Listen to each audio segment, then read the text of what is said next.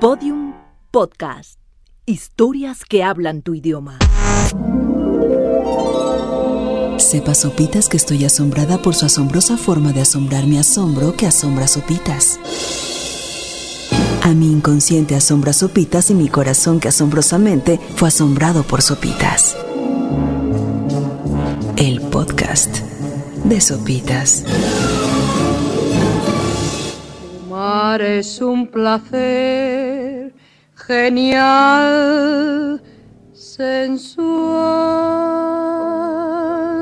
Decía Mark Twain, dejar de fumar es la cosa más fácil del mundo. Lo sé porque lo he hecho miles de veces. Lo cierto es que hoy en día el caché y la elegancia que emanaba el encender un cigarro en público se ha convertido en claustramientos con aire acondicionado y precios exorbitantes que llevan al límite la cartera del fumador.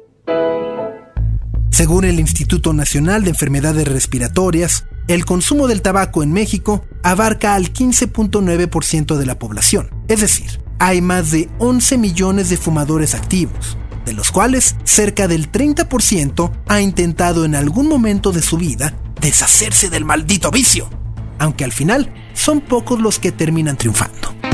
Dietas limpias, libros, cursos de superación, parches, chicles y chocolates son algunos de los trucos más recurridos por millones de fumadores que quieren dejar el tabaco. Sin embargo, pareciera que el secreto para disminuir realmente las ganas de fumar podría estar escondido en un color. Sí, se trata del Pantone 448C, mejor conocido como el color más feo del mundo y que nació gracias al trabajo de un grupo de académicos y expertos en marketing que fueron contratados por el gobierno de Australia con el fin de diseñar el empaque de un producto que, lejos de parecerle atractivo al consumidor, terminara por generarle mucho repele.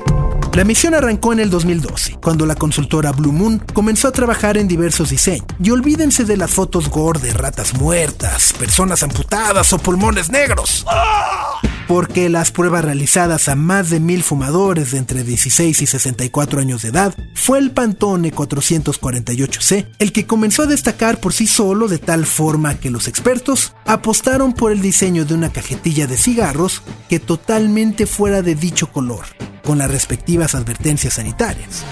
Ahora bien, se preguntarán, ¿cómo es el color más horrible del mundo?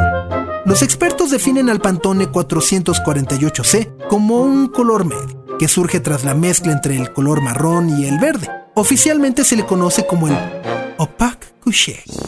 Y aunque para muchas personas puede ser un color feo, enfermo o sucio, para el Pantone Color Institute no existe un color más feo que otro, sino que todo se trata del contexto en el que se mira. Al grado que asegurar que el 448C es uno de los tonos más populares en ropa o muebles.